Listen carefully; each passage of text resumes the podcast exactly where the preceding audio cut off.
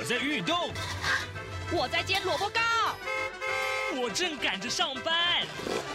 哦，我要赶着去上课啦！这个时候，我们都在听夏志平制作主持的《早安台湾》。早安台湾带给你最热门的时事访谈，最感动的人物专访，最直接的民意表达。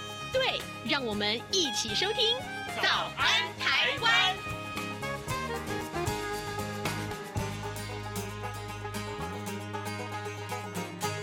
早安，台湾！我是夏志平。今天是二零二三年的十月三号，星期二。哎，今天志平在节目中要为您专访国立中正大学犯罪防治学系戴生峰教授，来谈一谈啦、啊。嗯、这个国民法官制度之下，呃。辩方的律师真的像一盘散散沙吗？好，这是这个我们的司法院长的说法。那但是呢，这个话题也非常有意思啊，事关所有在法律中这些当事人的权益。好，呃，在请您收听这段访谈之前呢，志平有一点点的时间来跟大家说一说各平面媒体上面的头版头条讯息。首先，我们看到的是《联合报》把。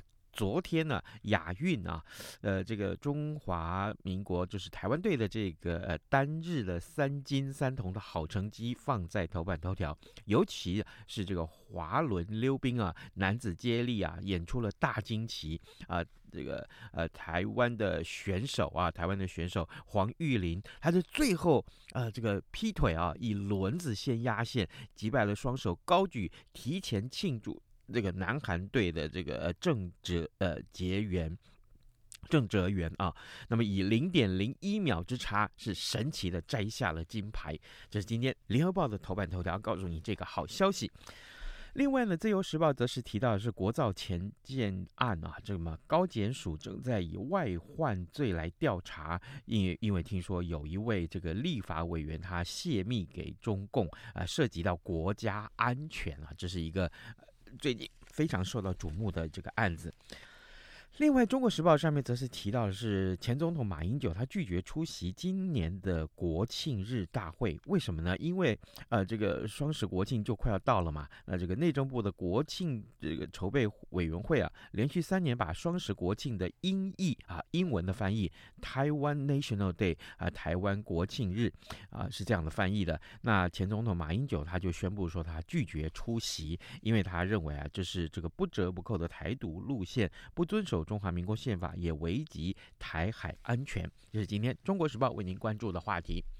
好，现在时间是早晨的呃七点零呃四分。好，那我们现在赶快先进一段广告，广告过后马上就是请您收听今天的访谈单元喽。啊，老爸早啊！哎，起床啦！今天吃什么啊？哦，今天啊，我们来吃吐司加火腿蛋啊。嗯，好香哦！哎，爸，你在听什么啊？哦，我啊在听中央广播电台的节目《早安台湾》啊。我平常最喜欢听夏志平主持的访谈了。哦，这个节目都在讲什么啊？新闻跟热门时事话题啊，哎，还有啊，报新闻而已哦，好无聊哦。哎哎，耐心听我说完嘛。早安台湾的节目内容不只是这样哦，除了每天最新的新闻内容，还会邀请各界的专业人士、学者。来分享他们的见解哦！我只要一边听这个节目，一边做早餐，就能够了解好多事情哎！哇，那我也要听，在哪个平台可以听到啊？在每个礼拜一到每个礼拜五的早上七点到七点半，就能够在中央广播电台的官网上面收听到喽。哦，对了，在 Sound On、Spotify 这一些 Podcast 的平台上面也能够听得到哦。哇哦，老爸你很潮哎！对呀，Podcast 上面就能听到，也太方便了吧？哎。什么味道啊？哦，老爸，我的早餐烧焦了啦！早安，台湾，你正吃着什么样的早餐？吐司加火腿蛋，咬一口，然后收听中央广播电台。德先生这么说。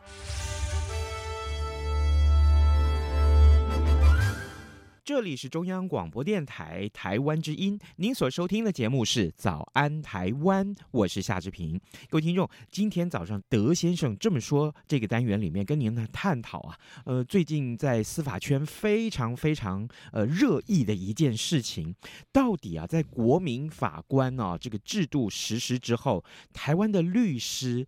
呃，是不是呃没有办法团结起来，像一盘散沙？或者说我们的司法院长呃，在这场的致辞里面有没有失言的风波呢？我想这都是很多法界的人士最感兴趣的话题。特别是啊，这当中还牵涉到一个。案件，这个刑事案件也是非常受到瞩目啊！这么精彩的话题，我们当然是要为您邀请到中正大学犯罪防治学系的戴申峰教授，我们请戴老师来实地的呃告诉我们，嗯。在法界人士怎么看待他？老师早安，哎，志平哥早，各位听众朋友大家早，谢谢你，谢谢你再度啊，这个来到早安台湾节目当中。呃，首先我想请教戴老师，其实我们回到这个新闻事件的开始啊，就是司法院长许宗力，他日前呢在这个律师节的大会上面就批评说，在国民法官心智里面啊，相较于这个检察官的表现呢，嗯。律师的表现啊，像是一盘散沙。我我觉得很好奇啊，为什么院长要这么说？呃，如果真的是这样子的话，那么律师该做些什么，或者是该增进一些什么样的能力呢？那么许忠立院长他是从什么案子去切入，对于全国的律师做出了像呃一盘散沙这样的批评？好，我们先说说看呢、哦，也就是说呢，这个律师节啊，那目前台湾呢是把这个九月九日呢律定为律师节。那当天呢，其实司法院长许宗力许院长呢是应邀。呢，去参加这样的一个大会啊，也全国律师的联合会，然后呢发表祝词，就祝贺律师们，哎，你们过节嘛啊。那但是呢，也因为就像您刚提到的一个最近呢，由国民法官这个制度呢所延伸出来的一个最后的判决结果呢，然后让我相信呢，这个呃徐院长应该也是有感而发了。那至于他的感是什么感，当然呢，各位有各以可以有不同的解读哦。那当然他就提到了里面最重要的四个字，叫做哎这个辩方啊。一盘散沙啊，所以呢，其实呢，有我有很多的这个法律界的朋友们，他就把自己的这个脸书的头像改成“我是散沙” 啊。好，那换句话来讲，我们呢，当然不能用这种笑笑的感觉来去度过这个严肃的话题。那我们就来先了解一下这个案子的 所谓的这个事发点的这个案子。那其实呢，我们知道呢，台湾在二零二三年呢进入了这个国民法官元年了，所以呢，其实执行到现在大概是九个月。那这些案件呢，其实非常非常的慢慢的累积来讲，国民法官呢，其实也开始有了一些产出哦。那我们比较知道呢，像是新北市的杀夫案哦，这个也是呢一个被家暴的妇女呢，常年被家暴的妇女最后杀夫哦，或者是呢台北跟基隆的酒驾致死案哦，那意外的事件就出现了。大家以前觉得国民法官到底会怎么样？各位听众朋友们，我们就来思考一件事情了。台湾从这个呃很多的民意调查里面都发现呢。大家觉得所谓的司法问题呢，是民怨的前几名啊，一直以来啊，嗯、那所以呢，各位通常都会给法院或法官一些蛮不好的一些名词，比方说恐龙法官啊，或者三门法官等等。那这一些呢，其实对于法律的专业或者是我们这个判决的这个人民信赖度呢，都有一定的伤害。所以呢，在这个司法改革的这个国事会议之后呢，我们就决定要呢。援引这个日本的这样的一个国民参审这样的一个概念呢，进入到台湾，我们有一个国民法官这样的一个制度哦。那这个国民法官制度呢，在多年的研议以及我们很多的制度的探讨之后呢，终于在今年二零二三年呢，等于是元年开始执行。是那几个重大的案件呢，其实目前讲到的，我们大概就这四个是比较重大，就是新北的这一个杀夫案，它是常年被家暴的妇女杀夫。嗯，那另外呢，就是这次引起一个重大争议的二零二二年的十月十九号上午。三十七岁的加害人是一位妈妈啊，一个许姓妈妈。那她在她的树林租屋的地方呢，用枕头把她当时六岁念国小一年级的儿子闷死，然后自己在自杀，但是未遂的案例啊，也是母杀子。那另外之前的案子呢，是所谓的妻杀夫。那另外还搭配两件罪行，就是所谓的酒驾致死这样的一个罪行。好，各位听众朋友们，听到的这四个案件，你心中当然就有第一个分类，有这是两件事，有一组。叫做酒驾造成的，有一组叫拿刀杀人或拿什么东西杀了另外一个人，而且还是母杀子。嗯，好，所以呢，早期如果说我们是最素的状态好了，请问各位听众朋友们，如果你是国民法官，你要怎么判？早期我们会觉得酒驾太恶劣了吧？大家的这个舆论就是如此，能多重就多重，死命的往下判呐、啊，对不对？判死了。对，很多人都会这么想啊，就觉得耶，我国民法官拿到这个权利了，我一定要好好的重重的判下去。然后呢，另外这个家暴妻杀夫，或者是呢这个很辛苦的，甚至已经有精神疾病病因基础的这个单亲妈杀子，这。会不会情有可原一点？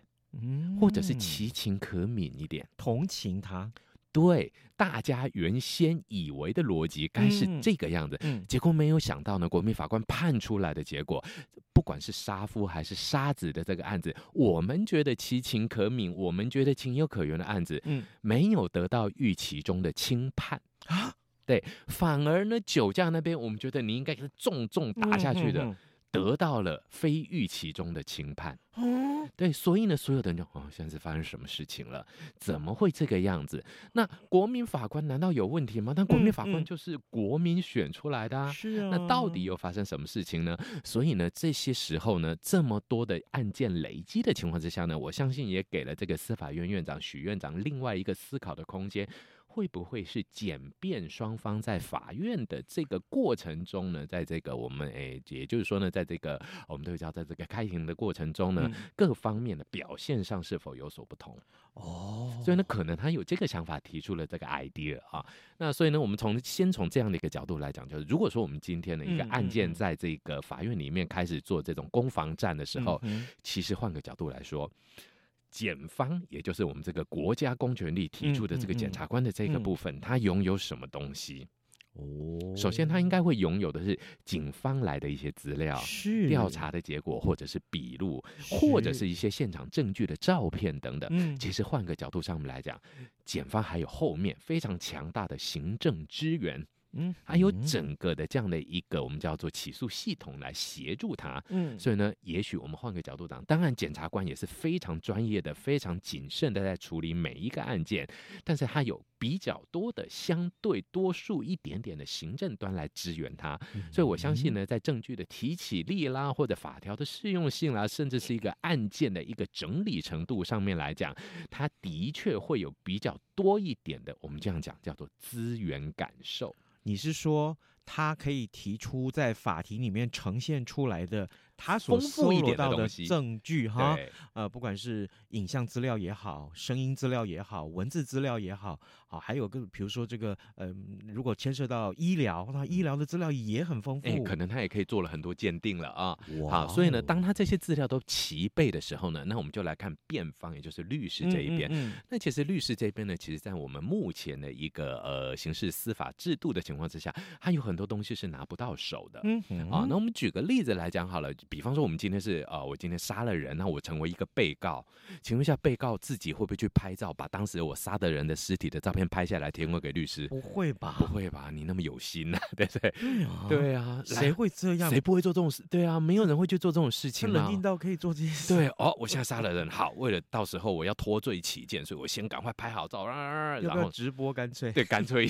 哎哎，我觉得现代人比较会直播，搞不好直播的人会有呢。哎呀，对，所以呢，换个角度上面来讲，其实呢，律师这一块就是辩方呢，本来就是属于，我们就很诚实的说，在这些资讯上的劣势，他本来就比较弱势一点。哇，你用劣势来形容？对，我甚至不用弱势咯。原因在哪里？因为他本来就不太容易拿得到这些资料。不对，不对，不对，我有个疑问，怎么说？这我真的是 Netflix 看多，哦，我就知道戏剧感了。对对对，在 Netflix 里面有一个啊非常非常红的韩剧啊，叫做《非常律师禹英禑》啊。这个当然这这很多人看了，对对对，我我我不知道各位听众有没有看过了哈。但是我至少在看到这个戏的时候，我是很佩服这个呃非常律师，对这个非常律师，他都已经是这个。呃呃，这样子的条件了，嗯、可是他还是努力的出去找证据。是，哎，不巧，呃，也甚至很巧，证据都让他找到了。好，于是乎每个案子到他手里几乎都可以翻案，漂亮亮。对，我就想哇，当律师好强哦，对，正义的化身呐、啊。可是，在台湾不是这样。换个角度上面来讲，律师的生活，我们这样一个国民法官的案子，其实给律师的报酬并不高。嗯啊，目前呢，大概是在六万到七万块左右。嗯，好，那六万到七万呢，更重要的时间是他的调查时间也不见得非常的长。以我们国民法官呢，这一个案件来讲，三天内就要把它。决审啊、哦，所以呢，当然我们也不能把它，哎，我们今天开始发酵情绪，让国民法官的情绪开始演变，开始干嘛？嗯、这对于法律的一个我们叫做中立性，也一定会有一些情绪感的影响嘛。是，所以当然也希望快。嗯，所以你要这样想，律师基本上要养家活口，哎。嗯，一个案子你给他一个六万块，好像坦白讲，那还不如他出去搞一场演讲嘛，嗯、对不对啊？所以换个角度上面来讲，其实律师也有他的生活压力的情况之下呢，六万块是不是有足够的能量来去搜集这么多的资料？那这边也要跟听众朋友们去做一些分享。其实戴老师也曾经以专家的身份呢，参与过法院所提出的一些鉴定的过程。其实那些鉴定过程真的旷日费时。我记得那是从呃疫情那一年二零二零年的三月，嗯、我们一路调查到七月多。其实呢，我们每一次的出差啦、写报告啦、访谈啦，一耗就是一整天的时间。嗯，最后我们拿到的报酬真的是极为小。那换句话来讲呢，你与其说这个，呃、当然我们早期就一个呃，我们的长官讲了，这是要做功德了啊。哦、那但是我们律师还是得活下去，你要每个律师都变功德院也不是办法啊。所以呢，换句话来讲，律师在这个呃，我们叫做呃实物报酬上，实际上就是一个相对不是那么开心的情况之下，嗯嗯、然后高度的时间压力。然后再加上相关的证据，其实律师绝对不会养一群人来让他去查资料啊，嗯，对不对？我们今天的坦白讲，检方他有警方可以调动，也许他有调查局可以调动，或者他可能还有一些其他的资源在调动的时候，律师很多状况之下，就如许院长讲的，他就是一颗沙子。我们先不要说一盘散沙，至少每一个律师他都是一个。必须要成为一个所谓的功能健全的小沙子的时候，其实他本身也很辛苦的。哦，原来如此。哎，我我从来都以为说律师的收入是很高的耶，有一些没有三十万、四十万是，就像因为三师嘛，嗯，律师。会计师、建筑师啊，建筑师对，建筑师对不对？对对，收入都是至少三位呃，这个六位数起跳。对，感觉起来哈，就是年薪没没年薪没有个几百万，好像就不能叫做师，对不对？各位，我没有后悔了。还好当年我们念传播，是啊，我还念的是戏剧嘞。喂，那更是不一样了。没有没有，是这样子啊。所以，我我觉得有趣的一点是，刚刚戴老师跟我们分享，原来。律师的收入并不多，所以导致他可能在于很多的案件的调查也好，或者他接到这个 case 的时候，其实。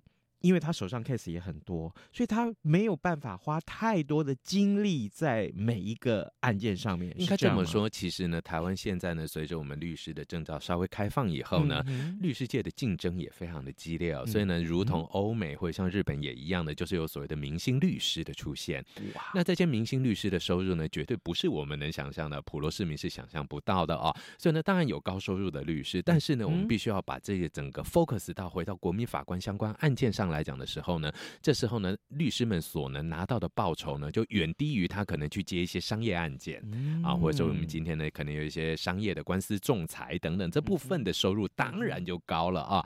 所以你要想，一个律师他可能可以养一整个事务所，就事务所里面可能就会有协助他的行政端，但这些人也是食指繁号，也是需要有一些生诶薪水。所以呢，如果说我们今天呢，只给你两个礼拜的时间，是一条关乎人命的重罪。裁判，然后呢，你今天呢，基本上只给你六万块。那律师为了这么重要的一个国民法官的案例，嗯、是一个生命的这样的一个案例，嗯、然后六万块。嗯、对，那另外呢，我可能只是因为一个专利商标权打一下两千万。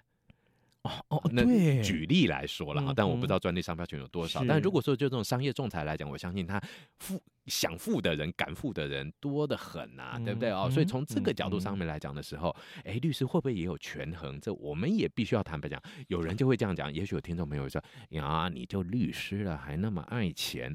各位，难道律师不能爱钱吗？这个观念一定要厘清的。那照你这么讲，那。这个呃，在诉讼当中的被告或者是呃这个受害者啊，呃双方的权益怎么办？嗯、假定我们已经看到了，嗯、呃这个律师的这个呃他的薪水啊，哈，或者是这个呃不管胜负啦怎么样？假定我们刚刚讨论这么多的这个部分都是很重要的，那难道司法公正？难道呃受害者？难道被害者？然后难道这个加害者他们的法律的权益不重要吗？啊、当然这些都是非常重要的。所以呢，换个角度上面来讲，大家就会觉得，这时候被告的权益是否在这边受损了？哦，也就是我们习惯上讲被告，大家觉得被告好像是可怜的，其实被告是行为人哦。一般来讲，就是所谓的加害者端啊。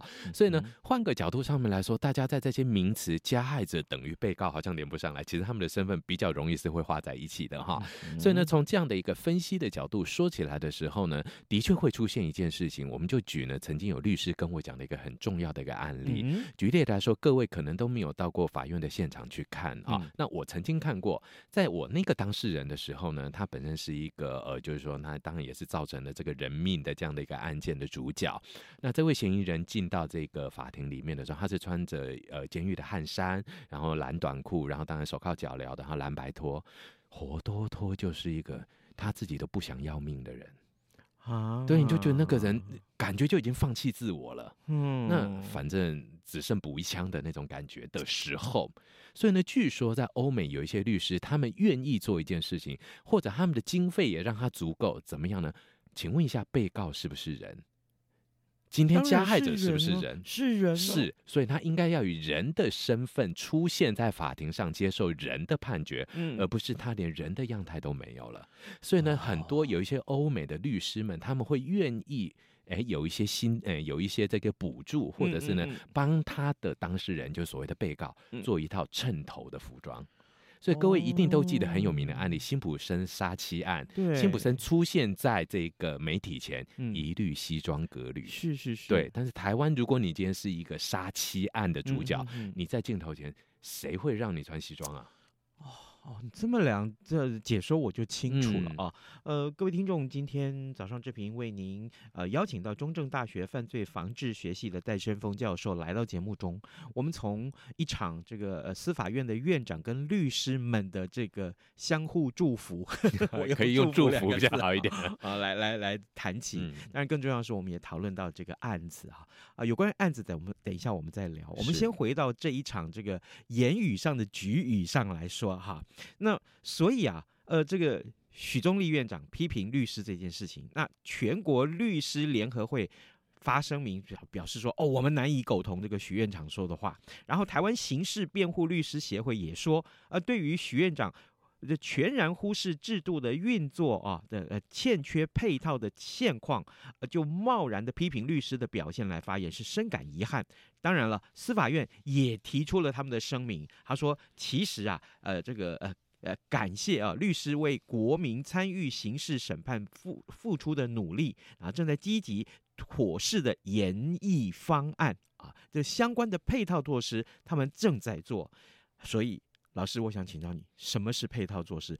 要解决刚刚我们所说的。”呃，律师的薪水少咯，啊，或者是双方的这个所获得的这个资料不对等咯，啊，要解决这些问题，要做哪些事情？我觉得呢，这个整体上面来讲，还是必须要从一些刑事诉讼的一些程序上面呢，必须做一些更精致的一些设定。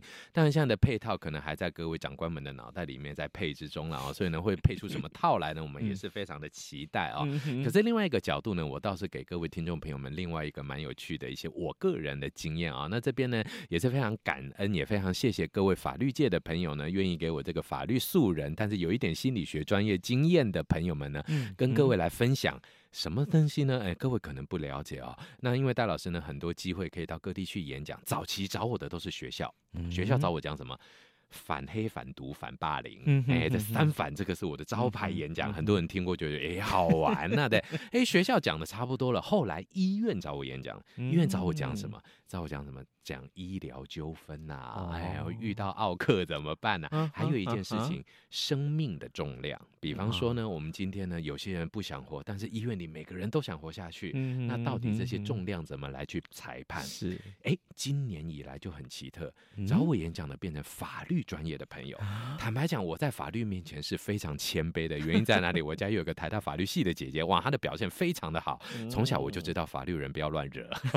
所以呢，其实呢，今年法律系相关科系找我演讲的时候，我的第一个反应就是。你有问题啊？你要找我羞辱我吗？啊、但是呢，我还是决定这个为了五斗米啊，还是折腰了。以后，赫然间发现呢，其实法律界的朋友开始对于一个议题很有兴趣。什么议题呢？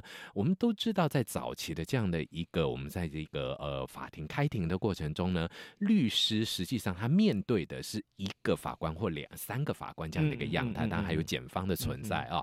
但他现在有国民法官，国民法官一次六个坐在上面啊，所以呢，等于。什么呢？也就是说，我们要如何在快速的时间、紧迫的时间内，很快速的读懂对方的肢体语言、表情语言，来去让他们做出符合我方申诉、我方主诉的一个判决结果。哦，这个其实是一个心理学的东西了。而这套心理学的东西呢，其实各位一定有看过一部很有名的电影，这个美国拍过，俄罗斯也拍过，这两个版本都很棒。嗯，《十二怒汉》他讲的就是陪审团的故事，嗯，一个律师如何打动里面的陪审团员们，换出另外一个思维的逻辑。所以呢，其实呢，我们法界的朋友们呢，开始注意到这个问题，也就是呢，当我们法律已经是我们专业的囊中物，每个人都很强的时候，那么更有。精准敏锐观察力的这些辩护端们的朋友们，他们很有可能就有更好的机会去影响国民法官的裁判哦，所以他们可能更想从人的味道这个角度下手。所以我个人呢，其实一点都不悲观。怎么说呢？因为我觉得法律终于走到了开始关心人心的这个部分。所以我觉得，实际上呢，法律对于我们来讲，除了国民法官，我们可以进入法院，我们可以进入法庭。现在呢，其实连辩方也开始希望从人的角度来下手。所以呢，未来在法庭里面呢，不再只是法条的隔空对仗，而是我们今天真的要看的是一个人的生命故事的时候，我相信台湾的法律、台湾的法、台湾的司法，未来一定会很棒的。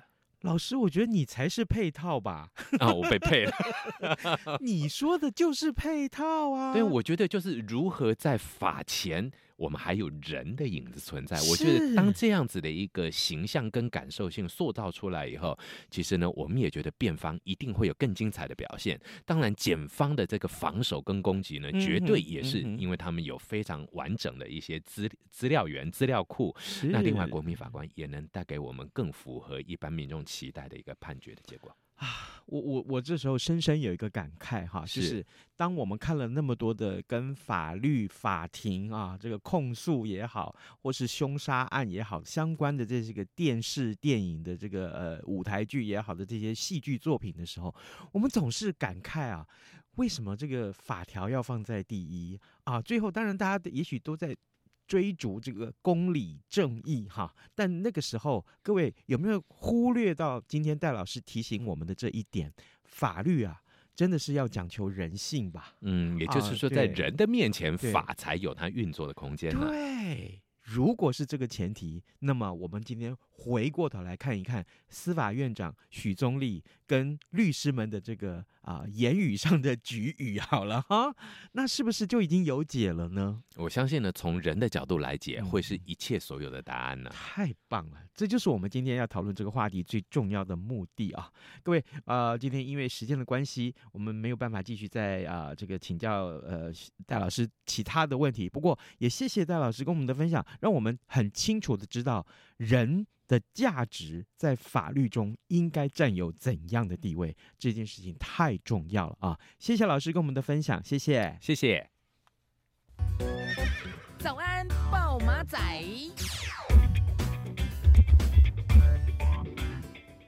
好的，今天节目已经接近尾声了啊。那么还有一个新闻，我觉得还真的是可以欢迎大家多多来浏览这样新闻，就是今天的这个美国宾州大学的学者卡里科跟魏斯曼他们联合获得了诺贝尔医学奖。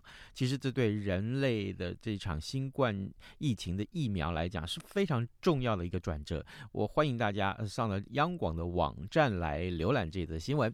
今天也谢谢大家的收听，咱们就跟您说拜拜，咱们明天再会喽。三十二三十精神打不起，加上的水果贝果和 ice tea，你选一样能让你醒一醒，反正过了十二点，好多一样被丢弃。